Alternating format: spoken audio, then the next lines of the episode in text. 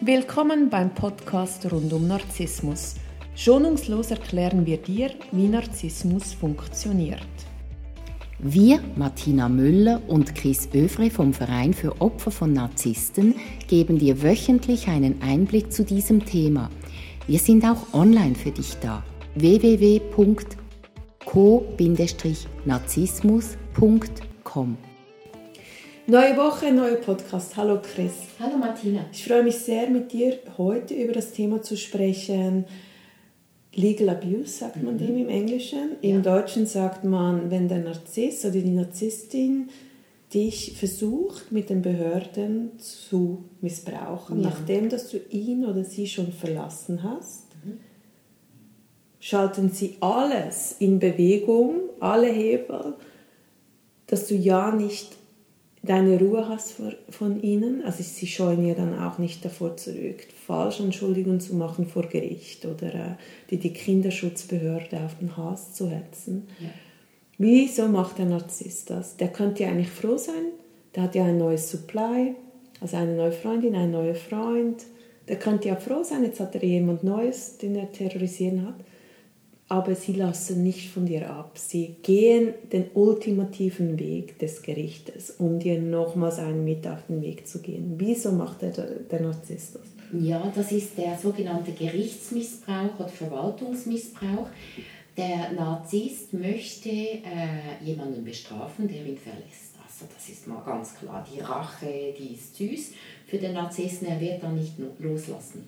Und wenn man äh, einen Narzissten verlassen hat, dann wird er alle Trümpfe rausholen. Der größte Trumpf, das sind meistens die Kinder. Und jetzt wissen wir von anderen Podcasts, dass der narzisstische Vater sich gar nicht für die Kinder interessiert. Die sind eigentlich, die stören nur.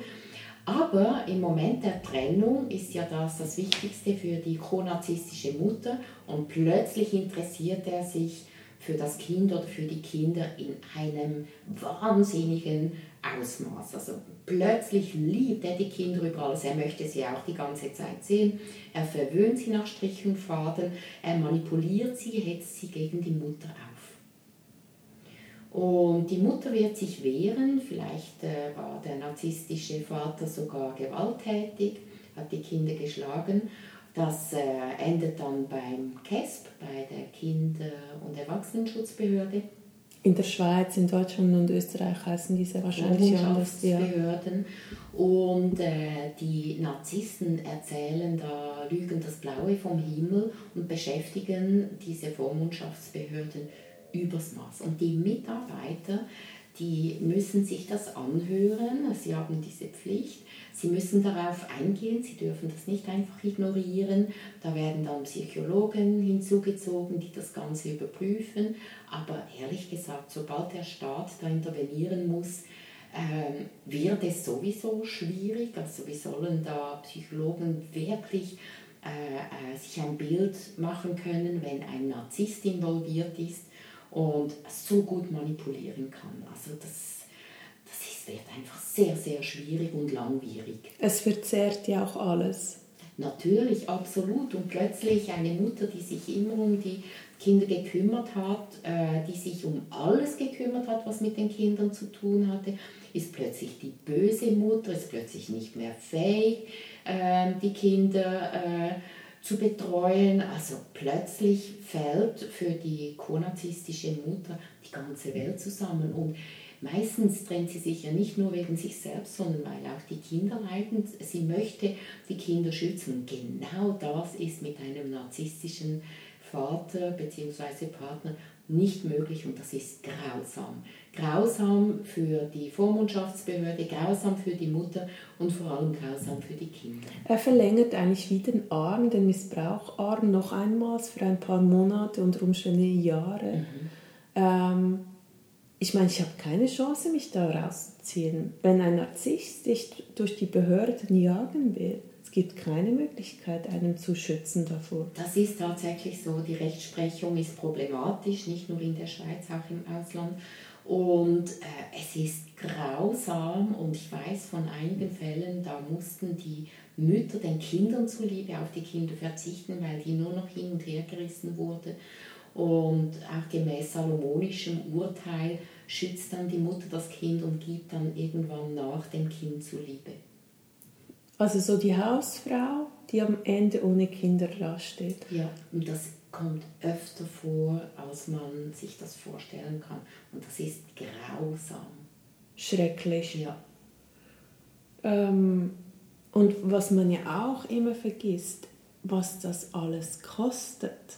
Das Ja. sind ja Summen. Mhm. Und dann vor allem in jetzt Beziehungen mit Kindern, wo die meisten Frauen nicht 100% arbeiten und abhängig sind und gar nicht über finanzielle Mittel verfügen, um sowas durchzustehen. Da wird man ja auch finanziell ruiniert. Ja, unabhängig davon, ob man gemeinsame Kinder hat, ähm, missbraucht der Narzisst das Gericht, weil je öfter er da interveniert, desto mehr Kosten kommen auf einen zu. Und es ist meistens so, dass die Frau äh, finanziell abhängig ist, oder? Und er sperrt alles. Also sie kann sich dann gar nicht wehren oder kriegt einen ähm, Pflichtverteidiger.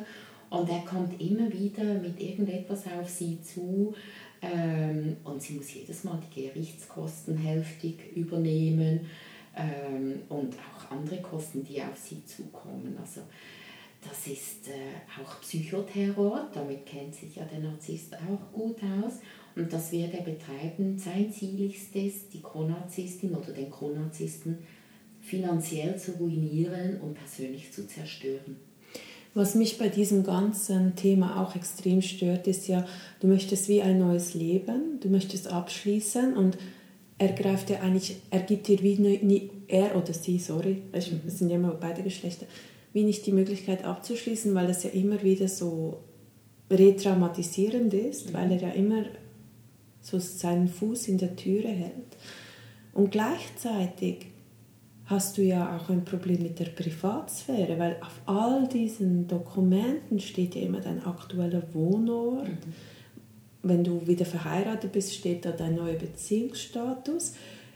Also der, Info also der Narzisst oder die Narzissten kriegt ja auch extrem viele Informationen mit dieser Art von Missbrauch raus, die ihn eigentlich gar nichts mehr angehen. Vor allem, wenn du, wenn du das so gemacht hast, wie wir das empfehlen, dass du über Nacht ausziehst an einen neuen Ort, wo man nicht weiß, wo du wohnst, einfach um dich zu schützen. Dann holt er sich diese absolut dämlichen Informationen mittels Anzeige wieder rein, weil da steht ein, da steht ein aktueller Wohnort. Ja, das ist tatsächlich so und man muss eines wissen. Der Narzisst möchte die Energie vom Chronarzisten. Und ob der Chronarzist ihm wohlwollende Energie gibt oder wütend ist, das spielt ihm keine Rolle.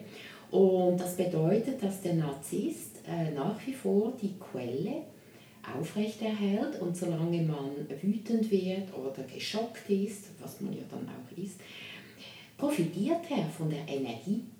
Und äh, deshalb das Einzige, was funktioniert, ist ähm, die fünf Schritte, um jemanden, ähm, einen Narzissten zu verlassen, befolgen. Dazu gehört zum Beispiel auch genügend Geld auf der Seite zu haben. Die beste Reaktion auf solche Angriffe ist immer an den Anwalt zu verweisen. Und das bedeutet auch, dass man einen Anwalt hat, das kann ja dann auch ein Pflichtverteidiger sein, aber dass man mit ihm nicht mehr kommuniziert, dass man ihn immer an den Anwalt äh, verweist und für sich schaut, dass man in Therapie geht, dass man Selbstbewusstsein aufbaut, dass man sich gut abgrenzt, weil wenn man keine Reaktion mehr hat, dann versiegt die Energiequelle des Narzissten. Und es lohnt sich immer zu kämpfen. Man darf nie aufgeben. Das haben wir in der Selbsthilfegruppe auch immer wieder gesehen, auch wenn es wirklich absolut brutal ist und unfair, was äh, da teilweise aufgegleist wird.